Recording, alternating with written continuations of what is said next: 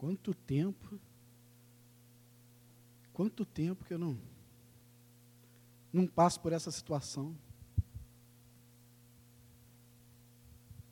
Quase que eu gravei a nossa meditação e trouxe aqui no pendrive para botar para a gente assistir. já, cumprimentei, já cumprimentei vocês, mas de repente alguém chegou depois do meu cumprimento. Então, a paz do Senhor para todos. Vou pedir para vocês ficarem de pé nesse friozinho, por gentileza. Com suas Bíblias em suas mãos, vamos orar primeiramente. Senhor, mais uma vez eu louvo e glorifico o teu nome. Tu és o Criador de todas as coisas e nunca é demais bem dizer o teu nome. Eu quero te agradecer por essas portas abertas, por a liberdade que temos até agora de juntos, em público, meditarmos na tua palavra. E como eu gosto de pedir, ó Pai, faço das minhas palavras aquelas escritas na tua, que esse momento não seja um momento de, de uma linguagem para persuadir pessoas, um discurso persuasivo, mas seja manifestação do teu espírito, seja manifestação do teu poder, para que a tua palavra crie raízes, para que a tua palavra de fato, alcance corações aqui nessa noite. Que o Senhor nos abençoe, que o Senhor tenha misericórdia de mim, esse instrumento é, que está aquém do que deveria estar para ser usado por Ti, mas por graça e misericórdia de Tua vontade, cá estou nessa noite, e que o Senhor me use para abençoar a Tua igreja, e que eu seja tão abençoado quanto eles. Em o nome de Jesus, amém e amém. Abra a tua Bíblia, por favor, no Evangelho de João capítulo 15. Evangelho de João, capítulo 15. Nós sabemos que a palavra de Deus ela fala de todos os assuntos possíveis, possíveis e imagináveis, nós encontramos na palavra de Deus princípios, lições. E se nessa noite eu tenho o dever de falar da palavra de Deus, e se eu e você somos conhecedores dessa palavra, na autoridade do nome de Jesus, eu posso falar do assunto que eu quiser, porque o Senhor me dá autoridade para isso. Então, nós vamos falar hoje de um assunto que dizem que não devemos falar, o que alguns não podem falar, mas nós vamos falar sim. João, capítulo 15, versículo 18. João 15, versículo 18.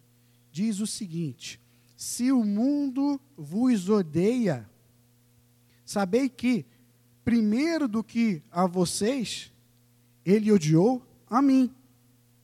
19. Se vós fosseis do mundo, o mundo amaria vocês. Como, todavia, não sois do mundo, pelo contrário, dele, do mundo, eu vos escolhi, por isso o mundo vos odeia. Lembrai-vos da palavra que eu vos disse: não é o servo maior do que o seu senhor. Se perseguiram a mim, também perseguirão a vós outros. Só até aí, a primeira parte desse versículo 20. Se perseguiram a mim, também perseguirão a vós outros. Você, por gentileza, pode se sentar.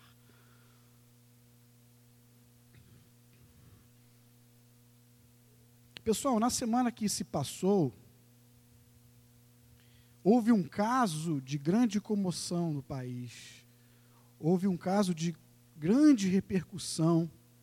Um acontecimento que chamou a atenção de toda a sociedade, um acontecimento que chamou a atenção de todas as esferas da sociedade e que foi motivo de muita discussão. O caso da menina de 10 anos que foi violentada, engravidou e foi submetida a um procedimento para interrupção dessa gravidez, um aborto. Nessa semana, eu creio que todos, ou quase todos, ouviram falar desse caso, viram a repercussão que esse caso tomou. E, e não por causa desse, desse evento específico, mas por causa do assunto. Aproveitando eh, a repercussão que houve, aproveitando eh, esse momento, a igreja ela precisa se posicionar. A igreja precisa expor com sabedoria o que a palavra de Deus diz a respeito também desse assunto. E muitos querem calar a voz dos cristãos, muitos querem, querem calar até outras vozes, dizendo que, que não é pertinente, que você não sabe o que é isso, que você não é isso, que você não é aquilo, então você não pode falar. Eu disse e vou repetir.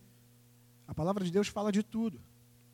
E nós, como conhecedores da palavra de Deus, e eu, nessa, essa responsabilidade que Deus me colocou em o nome de Jesus, eu posso e devo falar sobre tudo. A igreja deve se comunicar com o mundo, a igreja deve abordar todos os assuntos. E esse momento, com oportunismo, vamos aproveitar para falar de aborto aqui na igreja. Ou para falar de aborto na igreja de Cristo em geral. É o momento da igreja ratificar a sua posição. É o momento da igreja falar, não por causa desse evento específico, mas por causa do assunto em geral, o aborto. E vocês fiquem tranquilos. Minhas irmãs, fiquem tranquilas. Eu não vou me esforçar para convencer vocês sobre a minha opinião. Eu não estou aqui para te convencer da minha opinião. O que nós vamos fazer nessa noite é juntos, juntos, observar o que a palavra de Deus nos deixa como princípios para nós abordarmos essa questão. Porque na palavra de Deus não há um mandamento específico. Não tem na palavra de Deus, não abortarás. Não tem. Mas a palavra de Deus fala de tudo, se comunica com tudo. E ela nos deixa princípios para nós aplicarmos a todas as situações, inclusive essas. Então, em primeiro lugar, em primeiro lugar, todo cristão verdadeiro sabe e reconhece que a vida vem de Deus, que a vida pertence a Deus. E hoje, ao contrário do que eu costumo fazer, a gente vai em algumas é, passagens, eu vou pedir para você abrir a tua Bíblia é, no livro de Gênesis, capítulo 2.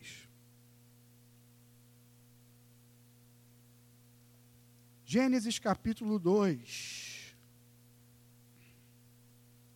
versículo 7. O momento da criação, o episódio da criação, e no versículo 7 de Gênesis capítulo 2, diz o seguinte: Então formou o Senhor Deus ao homem, formou do pó da terra e lhe soprou nas narinas o fôlego de vida, e o homem passou a ser alma vivente. Só isso. Aí eu pergunto para vocês: em algum lugar da Bíblia, por conta de algum evento, por causa de algum acontecimento, ah, porque o pecado entrou no mundo, em algum momento a Bíblia diz que isso aqui caiu por terra. Em algum momento diz que Deus perdeu o controle sobre as vidas em algum momento, algum acontecimento faz com que a Bíblia sugira que a vida deixou de ser algo que vem de Deus? Se alguém sabe aí, pode falar. Eu estou aqui para aprender. Eu não, eu não conheço. Eu não conheço. Só porque o homem e a mulher, capacitados por Deus para gerar uma vida, para produzir uma vida, só por causa disso o homem, ele tem autonomia sobre ela? Só por causa disso o homem tem autonomia sobre a vida? Ele decide quem vem, quem vai? Será que Deus não é mais soberano a ponto de não ter mais controle sobre a vida? Será que Deus não é mais soberano a ponto de controlar e decidir quem vem, quem vai? Ele está ali, sabe? Ih, rapaz, não posso fazer nada. E não, peraí, não, não, peraí, não vai agora não. E foi. Não, vai essa aqui agora e estou atrasado. Ele perdeu, ele, Onde está a soberania de Deus nisso? Se Deus pode dizer para a tempestade, se acalme, se Deus, Deus pode dizer, é, é, mar, se acalme. Se Deus tem poder para dizer ao monte, sai daí e vai para lá. A vida não é mais importante do que o mar ou que o monte? Se Deus tem autonomia sobre o mar e o monte, Deus não vai ter autonomia sobre a vida? Em primeiro lugar, a vida vem de Deus. Amém, igreja? Em segundo lugar, vamos ver a definição que a palavra de Deus nos dá a respeito do que é a vida humana, do que é alma vivente, o que pode ser considerado um ser humano vivo, segundo a palavra de Deus. Abra no Salmo 139, por favor.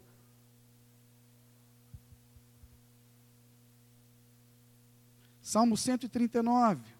Vocês conhecem. Salmo de Davi. Uns já devem saber até o texto que nós vamos ler. Mas fique tranquilo, vai ter outro texto. Mas por enquanto, Salmo 139, versículo 14. O que é, o que, o que é um ser humano? O que é alma vivente?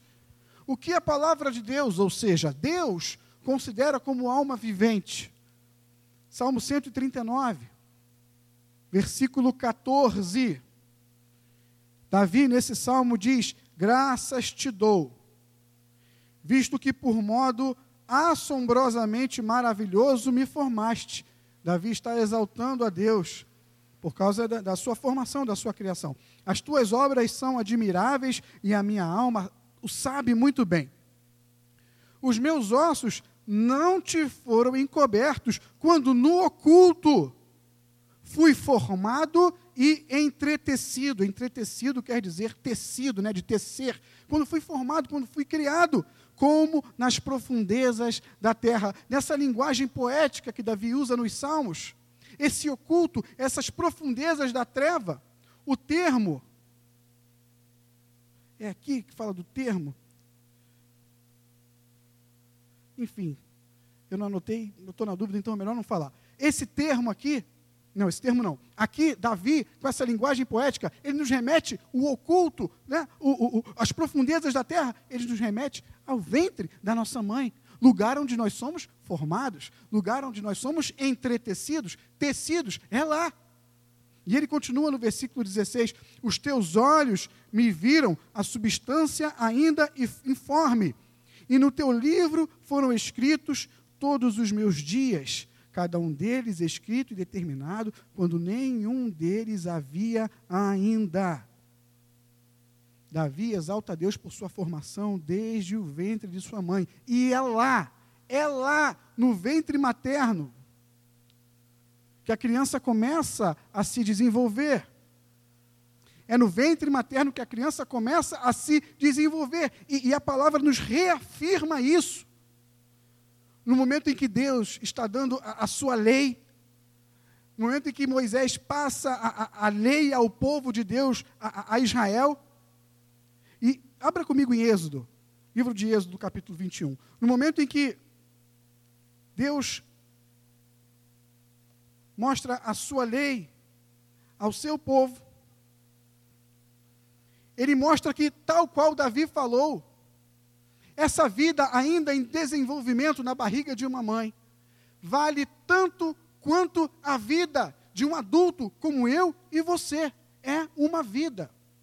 Êxodo capítulo 21, versículo 22. Aqui Moisés, como disse, passa as leis de Deus, e nessa situação Moisés está falando sobre casos de violência e assim como Davi nos mostrou que ainda no ventre da mãe dele havia ali uma vida sendo gerada, sendo produzida por Deus, nós vamos ver aqui nesse texto que essa vida importa, que essa vida vale tanto quanto a minha e a sua. Êxodo 21, capítulo 22.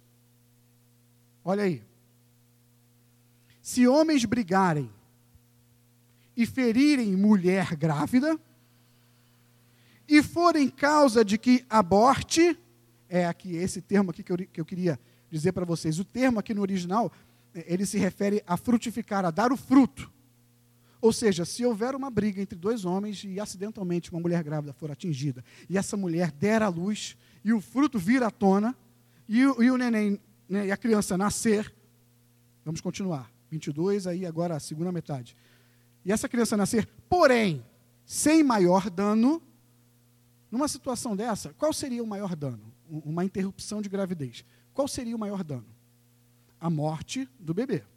Mas aqui nesse primeiro caso, se homens brigarem e ferirem a mulher grávida e forem causa de que aborte, porém sem maior dano, ou seja, o bebê não morreu, a criança não morreu, aquele que feriu será obrigado a indenizar segundo o que lhe exigir o marido da mulher, e pagará como os juízes lhe determinarem. Então, se essa gravidez for interrompida, a criança nascer, mas ela sobreviver, a mãe é digna de receber, como diz aqui, uma indenização. É isso que está escrito aí? É, né? No caso de dano menor. Agora vamos continuar o texto. Versículo 23. Mas, se houver dano grave, então, né, com redundância, eu pergunto para vocês o que é o dano grave? É a morte da criança. Mas, se houver dano grave, então darás uma indenização em reais. Darás uma pensão vitalícia à mãe. Mas se houver dano grave, se a criança morrer, darás o quê? Vida por vida. O que, que esse texto nos mostra?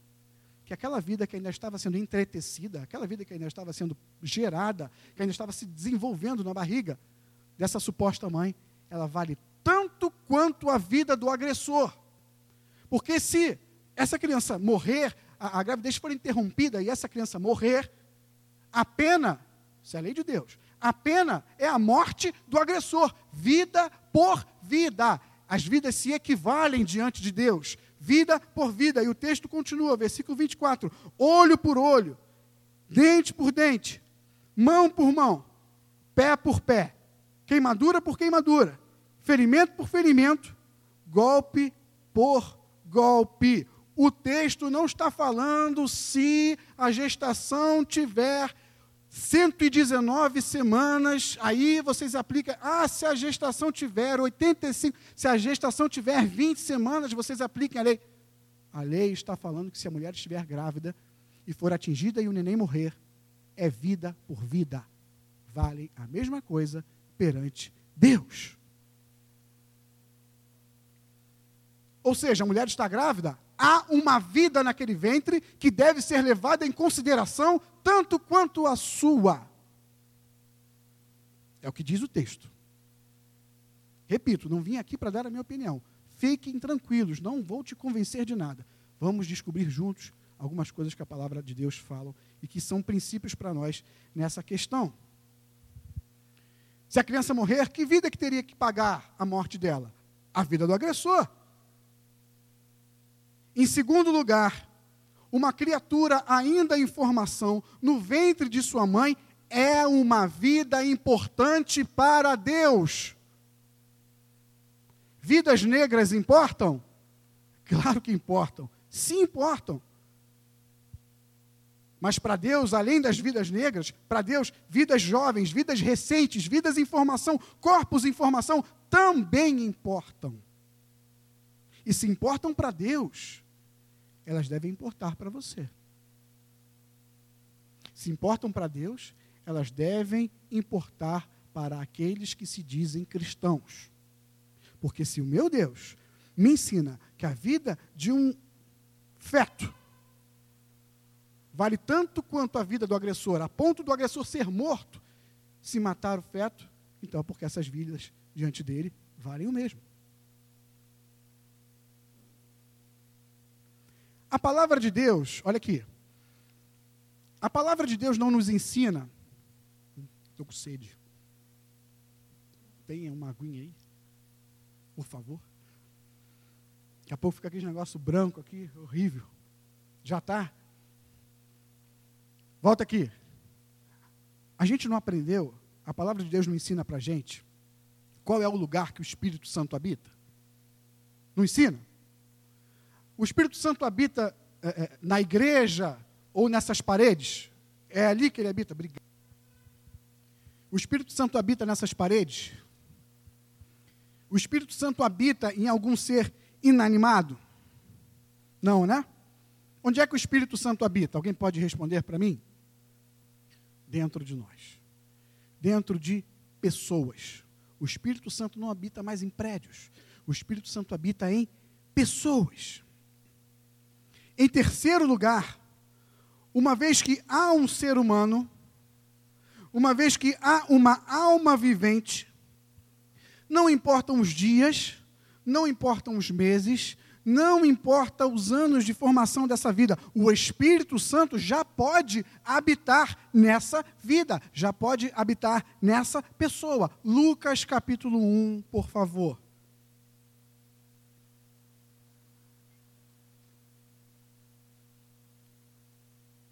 Mateus, Marcos, Lucas. Lucas capítulo 1, versículo 13. Vocês entenderam? Em terceiro lugar, em terceiro lugar, uma vez que há uma alma vivente, uma vez que há um, há um ser humano, o Espírito Santo já pode habitar nessa, nesse ser. Não importa ele ter tantas semanas, tantos meses ou tantos anos. O Espírito de Deus já pode habitar. E não sou eu que digo, não. Lucas capítulo 1, versículo 13. Vamos ver aqui João Batista. Lucas capítulo 1, versículo 13. Disse-lhe, porém, o anjo, dois pontos. Zacarias, não temas, porque a tua oração foi ouvida.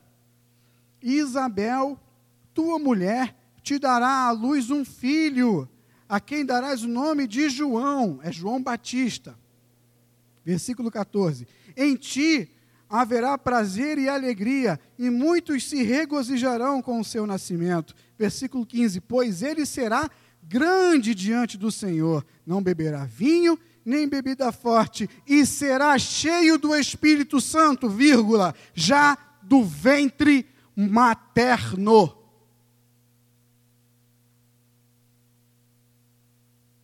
Vidas jovens importam, segundo a palavra de Deus. Eu não vim aqui para dar a minha opinião. Eu vim aqui para, junto com vocês, ver o que a palavra de Deus diz sobre a vida humana e a sua concepção.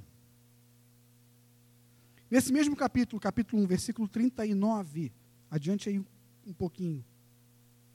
Marta, grávida de Jesus, Marta, perdão, que Marta? Maria. Jesus nem nasceu aqui, eu já estou trazendo Marta.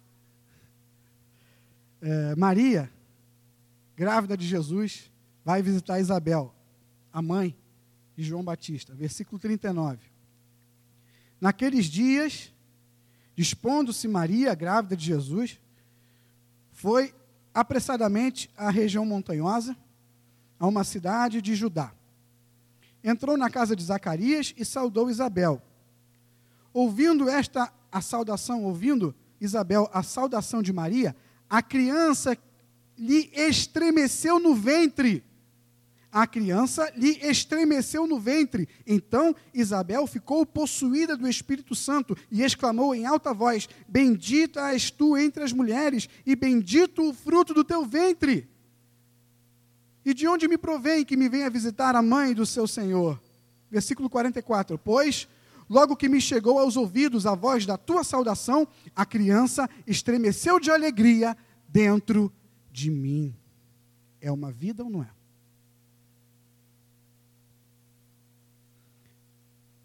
O Espírito Santo se manifestou naquela criança ainda no ventre de sua mãe, João Batista. E agora um detalhe, versículo 36. A gente começou a ler aqui do 39, volta aí 3.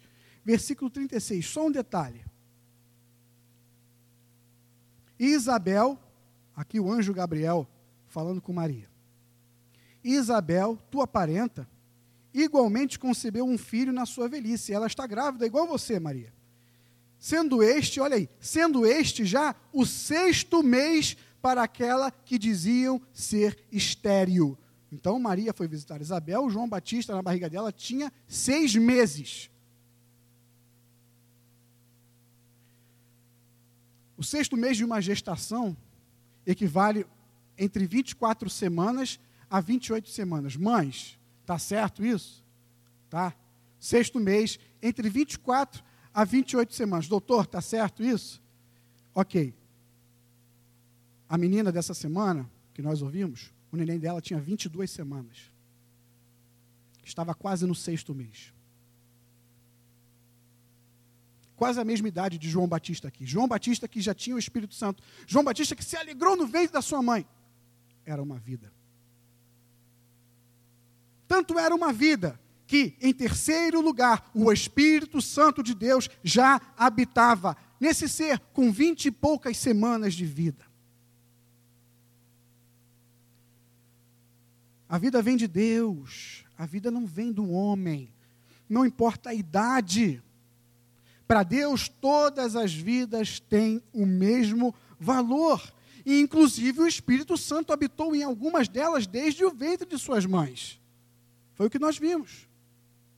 E falando em ventre, falando né, de Maria, na história do nosso Salvador, na história de nosso Jesus, houve uma atriz coadjuvante, né, que ganhou o Oscar e ela é até adorada por alguns. Houve uma atriz coadjuvante que teve a sua importância na história, Maria.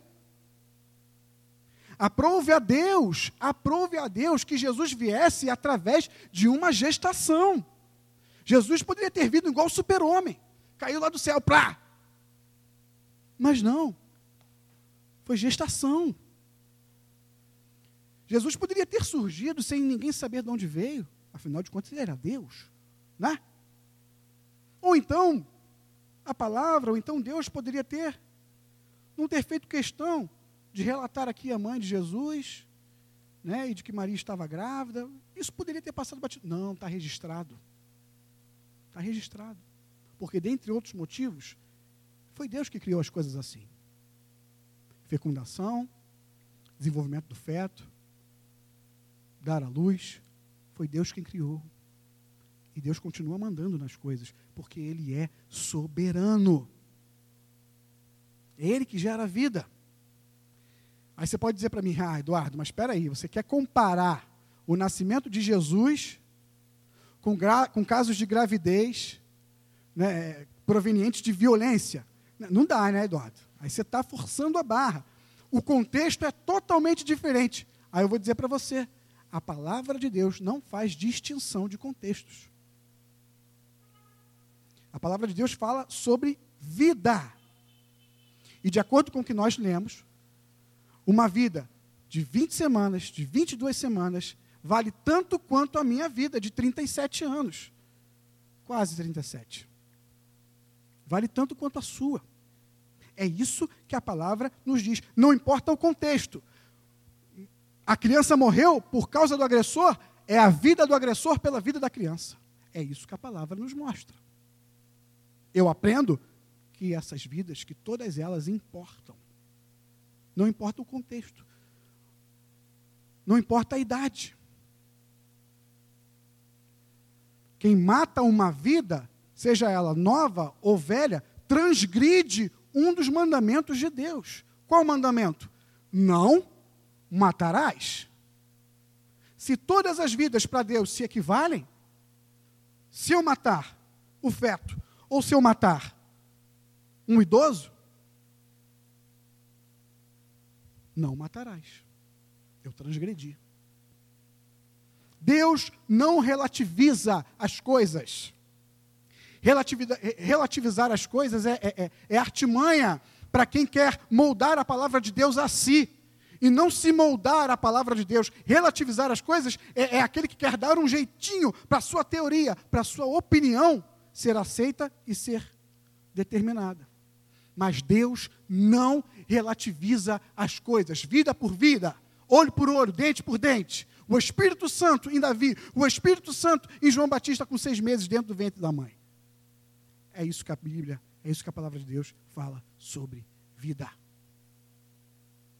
Mas, agora, falando da situação em si, da situação que nós vimos essa semana e de tantas vezes que infelizmente a gente já viu isso acontecer ou, ou ouviu falar.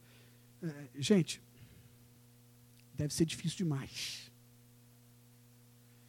Eu não consigo mensurar o que uma, uma, uma criança e o que a mãe, o que a família passa numa situação. Não consigo. E eu tenho uma filha pequena. Eu não consigo mensurar o que é passar por isso de maneira nenhuma eu desdenho de quem optou por isso ou quem optou por aquilo. Eu não desdenho, eu não condeno. Não condeno, de maneira nenhuma. Mas um cristão sabe que, acima de todas as coisas, ele deve seguir e obedecer a palavra de Deus. Deve ser muito difícil. E assim como em tantas outras situações na nossa vida, obedecer a Deus nessa situação deve ser difícil pra caramba.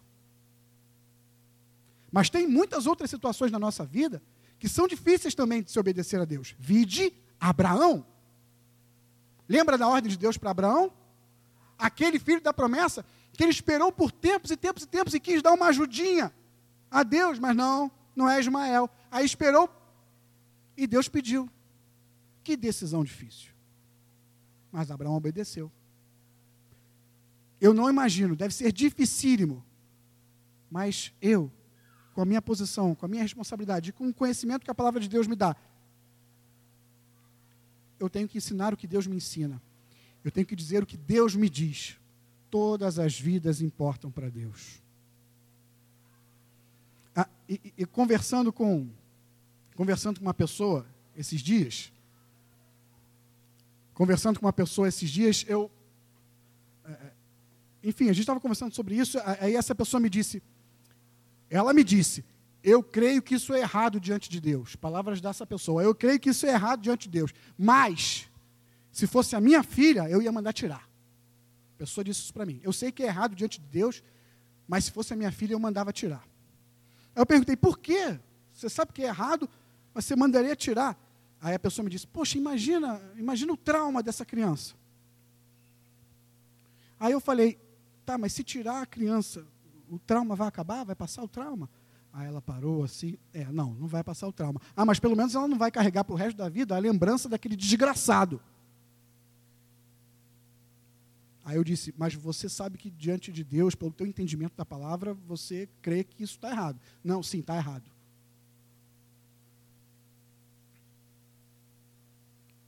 Tirar o filho não vai apagar o trauma. Aí ela disse: Poxa, mas conviver com essa criança, todo dia olhar para essa criança. E sem contar a menina de 10 anos, será que ela, ela, ela ia ter possibilidade física de, de ir além na gestação? Gente, esse ano mesmo, num dos mesmos portais que noticiou essa, esse lamentável ocorrido essa semana, num, num desses portais, teve uma notícia esse ano mesmo, no início do ano, que uma criança de 10 anos deu à luz a, a uma criança. E aí usaram o DNA dessa criança para caçarem que era o pai. A mãe sobreviveu, a criança sobreviveu. Todos os esforços pela vida devem ser empregados. Tem hora que não vai dar. Mas o que a palavra de Deus nos ensina é isso. O que a palavra de Deus nos ensina é isso. Ah, mas seria muito complicado, como eu estava dizendo. Seria muito complicado todo dia, sabe, olhar para aquela criança e lembrar daquele episódio. Gente, deve ser difícil mesmo. Imagina. Aquela criança foi né, consequência desse ato vil. Ia ser muito complicado. Aí eu pensei comigo, não falei não, mas aí eu pensei comigo, a gente crê, a gente canta que Deus pode resolver tantas situações difíceis. A gente crê e ora pedindo a Deus para curar um câncer. E irmãos aqui já, já passaram por, por, por é, é enfermidades terríveis. Mas a gente crê que Deus pode curar. A gente crê que Deus pode transformar, tirar um cara lá da sarjeta, um drogado, um, enfim, e, e, restaurar essa vida. A gente crê que, que Deus pode, é, um homem que o pai diz que não vai prestar para nada, mas a gente crê que Deus transforma, e hoje é um arauto do Senhor na igreja. A gente crê que Deus pode fazer tudo isso, mas a gente não crê que Deus pode transformar essa situação. Ah, não, Eduardo, essa situação é muito complicada. Né? É diferente, né? o contexto é diferente. Para o poder de Deus, não existe contexto. O poder de Deus atua em toda e qualquer situação. Eu estou errado. A gente crê que Deus pode tirar o cabra, está entubado por causa da Covid, mas a gente crê que Deus pode, sabe, pode estubar e ele ficar curado. A gente crê nisso, mas a gente não crê que Deus pode transformar essa situação. Que Deus é esse que você crê? Que Deus é esse que você acredita? Que Deus é esse desses cristãos aí, pseudo-cristãos? Eu não entendo. Jesus curava fisicamente as pessoas, e nós vimos isso no, no, no Novo Testamento, E mais do que isso, Jesus perdoava os pecados, Jesus salvava as pessoas. O poder que é capaz de salvar o homem da morte eterna não é capaz de transformar a vida de uma mulher que foi violentada e gerou um filho através dessa, desse ato. Deus pode. Agora, isso não vai fazer sentido para quem não conhece a Deus. Claro, eu compreendo. A palavra diz que as coisas de Deus são loucura para o homem, né? Para o mundo. Quem não conhece a Deus vai achar isso, né? vai me xingar, vai me falar que eu sou um fanático religioso. Mas quem conhece a Deus, se conhece de fato, crê que Ele é poderoso para resolver qualquer situação complicada. Como alguém que se diz cristão pode pôr em xeque a soberania de Deus? Como alguém que se diz cristão pode pôr em xeque o poder e a atuação de Deus?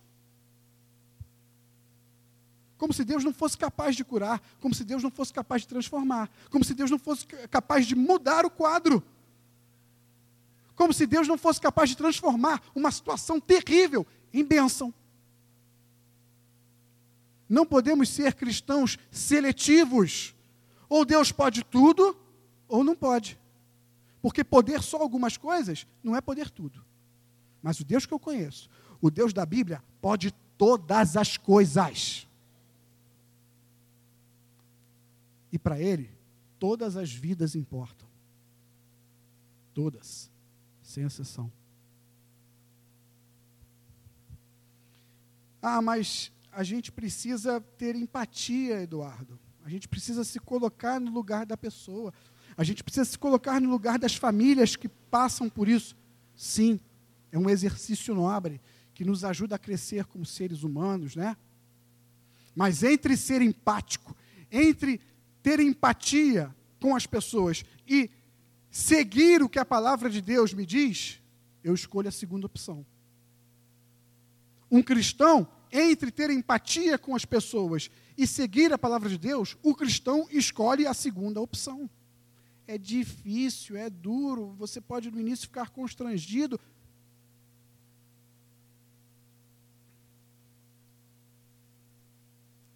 A palavra de Deus não nos diz que os impossíveis dos homens são possíveis para Deus? É uma situação muito difícil. Mas o que é impossível para o teu Deus? Tem pessoas que aplicam esse texto, né, essa afirmação, como lhe convém. Se lhe é conveniente, diz: não, os impossíveis dos homens são possíveis para Deus. Eu vou conquistar isso, eu vou conseguir isso. Aí, de repente, passa por uma situação dessa, terrível situação. Ah, não, mas aí não, mas aí não é assim, né, Eduardo? Né? É o sofrimento que vai ser, né? A menina com 15 anos vai ter um filho de 5. Né? Aí não, né, Eduardo? Os impossíveis dos homens não são possíveis para Deus? Deus age, Deus transforma, Ele pode transformar, e tudo isso para a glória dEle.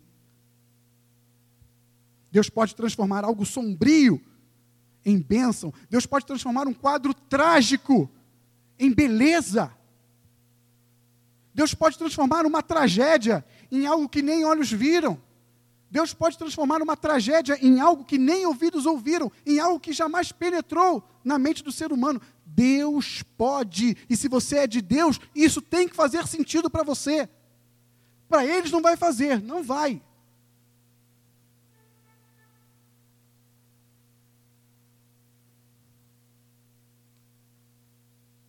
Cristão que se mantiver firme, o cristão que se mantiver firme, mantiver firme a sua postura de observância à palavra de Deus, esse cristão vai ser retalhado.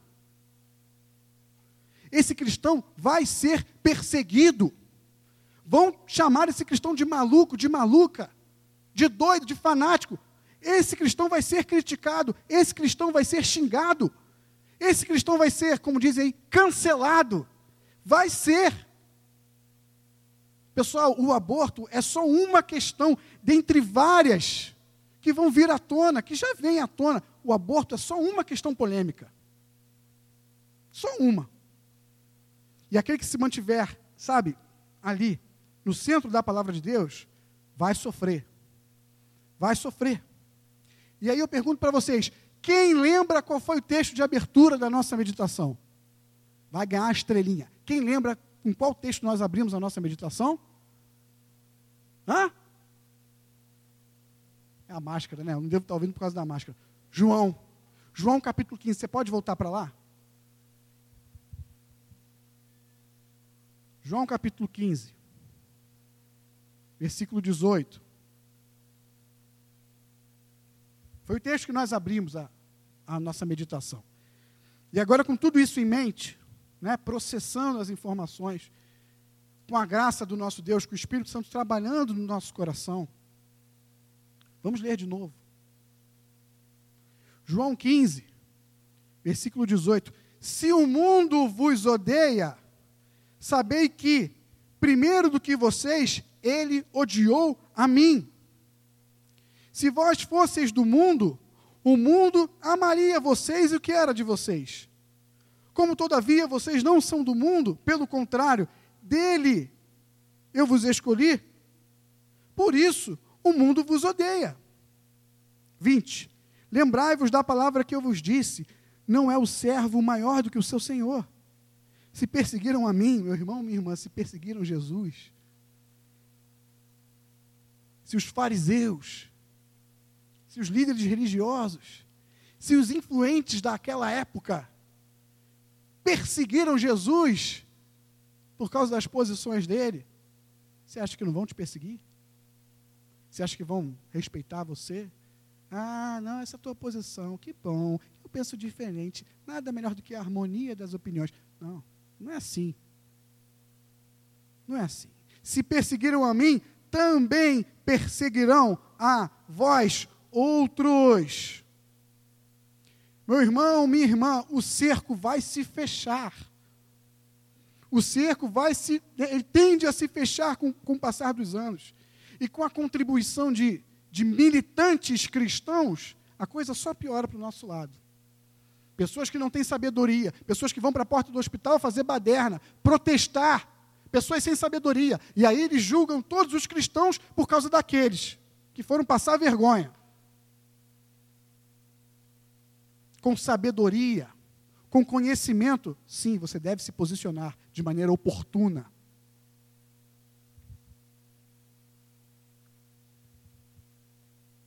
Esses. Qual é, qual é, Uma vez o Carlos até que me ensinou isso. Eu falei que o contrário de sábio era burro, mas não é burro, não. Tem uma outra palavra na Bíblia que, que se refere ao contrário de sábio. Acho que é com i. Isso. Os insensatos. Esses insensatos fazem a gente padecer um pouquinho. Mas, pessoal, o aborto não é a nossa causa. Nós não somos militantes contra o aborto. O divórcio não é a nossa causa. A pena de morte não é a nossa causa. O armamento não é a nossa causa. A não erotização das crianças não é a nossa causa. A nossa causa é Cristo. Invista as tuas forças na propagação do Evangelho. Invista as tuas forças para falar de Cristo e não ir bater na porta dos outros, protestando contra o que eles estão fazendo. Se solicitado, Mantenha-se firme e diga: a palavra de Deus me ensina isso, isso e isso, e é assim que eu me posiciono. Mas se não te perguntarem, se não for oportuno, não crie bagunça, não faça bagunça. Mas quando será oportuno, Eduardo? Deus falou para os discípulos, né? Vocês podem ir e o que vocês vão falar, eu vou. O Espírito vai, né? Eu vou dizer para vocês o que vocês vão ter que falar. Na hora vocês vão saber o que. É a mesma coisa.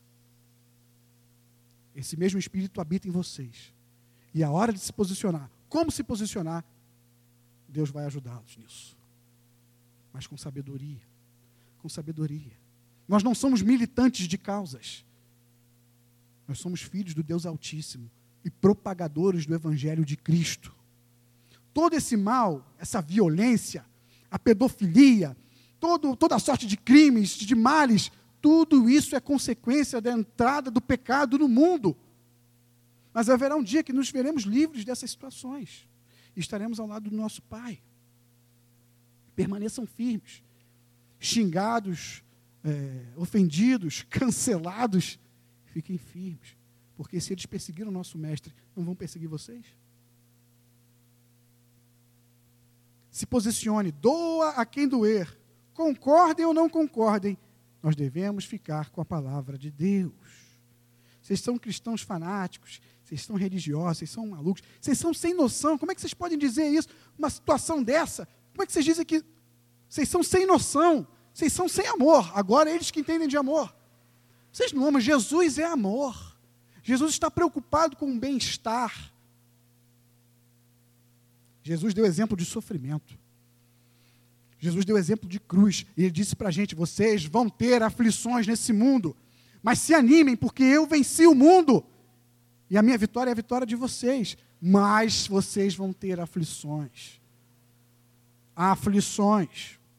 Que Deus te guarde, meu irmão, guarde a tua família de viver uma tragédia dessa. Eu peço, em nome de Jesus, que Deus guarde cada família aqui de viver uma tragédia dessa. Eu peço a ti, minha filha pequena, que Deus me guarde de viver isso.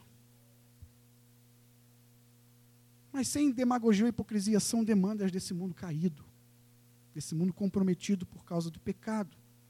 As pessoas vão falar: vocês vivem em que planeta? Vocês são os fanáticos qual foi o texto que nós abrimos o culto hoje? Hebreus, capítulo 13, versículo 7. O que, que esse texto disse? Nós lemos aqui: Jesus Cristo é o mesmo. Ontem, hoje e eternamente. As coisas que nós vimos aqui na palavra de Deus não mudaram.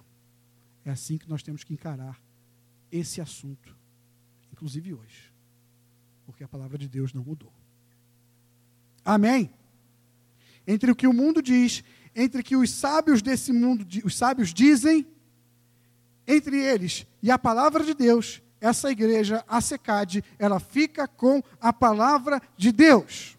Eu não sou o pastor dessa igreja, nem pastor eu sou, mas em concordância com a liderança dessa igreja, eu afirmo, como um dos responsáveis por é, é, trazer meditações aqui, eu afirmo em nome da SECAD que essa é a posição da SECAD no que diz respeito a esse tema.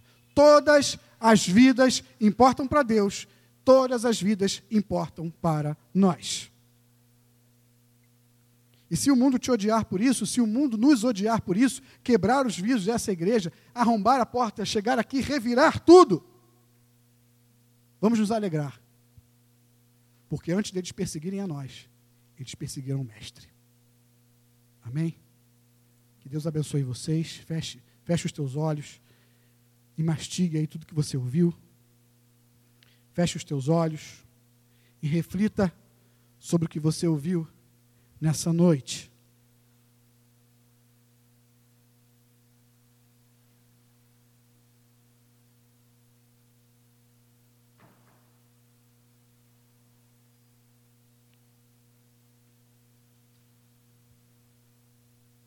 Você não ouviu a opinião do pregador. Você não ouviu a interpretação do pregador. Você viu a clareza das palavras de Deus a respeito da vida. E aplicando esses princípios que a palavra de Deus nos dá sobre a vida, nós podemos chegar a uma conclusão sobre esse assunto.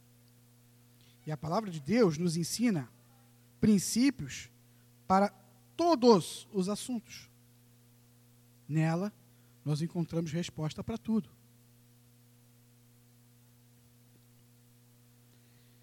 E lá em Mateus diz: Bem-aventurados os perseguidos pela justiça.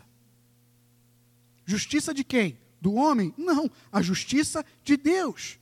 O texto também diz: Bem-aventurados sois quando por minha causa vos insultarem. Caramba, Eduardo, é difícil, né? Mas se Deus diz isso, eu vou ficar com o que Deus diz. Então, por causa dele, vão te censurar, vão te insultar. Deus não te chamou para ser um ativista, Deus não te chamou para ser uma ativista, ele te chamou para ser uma serva, ele te chamou para ser um servo dele.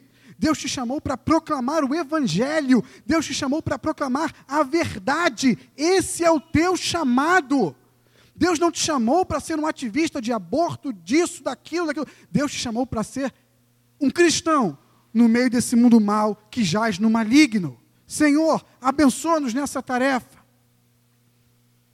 Senhor, tem misericórdia dos homens dessa igreja que tem a responsabilidade de, de ministrar a tua palavra aqui diante das pessoas. Tem misericórdia de nós, nos livre de falar bobagens, nos livre, Pai amado, de enganar as pessoas, nos livre de ensinarmos coisas erradas. Tenha misericórdia de nós, que possamos nos preocupar com isso e beber de fonte segura e beber de fonte cristalina. E guarda o coração da tua igreja, que ela se alimente da verdade, que ela viva a verdade, que ela se posicione de acordo com a verdade e não com seus sentimentos. Porque às vezes é difícil entender as coisas de Deus, mas as coisas de Deus são perfeitas, porque os caminhos de Deus são maiores do que os nossos. Os planos de Deus são maiores do que os nossos. Nos ajuda nisso, Senhor. Que possamos nos manter firmes, que possamos nos manter firmes diante do cerco se fechando, que não tenhamos medo da opinião pública, mas que possamos temer aquele que é o autor da vida, Deus Pai Todo-Poderoso. Nos ajude nisso, Senhor. Amadureça essa igreja. Que Teu Espírito Santo nos esclareça e nos ensine a respeito de tudo. É o que eu te peço, Senhor, e te agradeço. Em nome de Jesus. E toda a igreja diga amém e amém.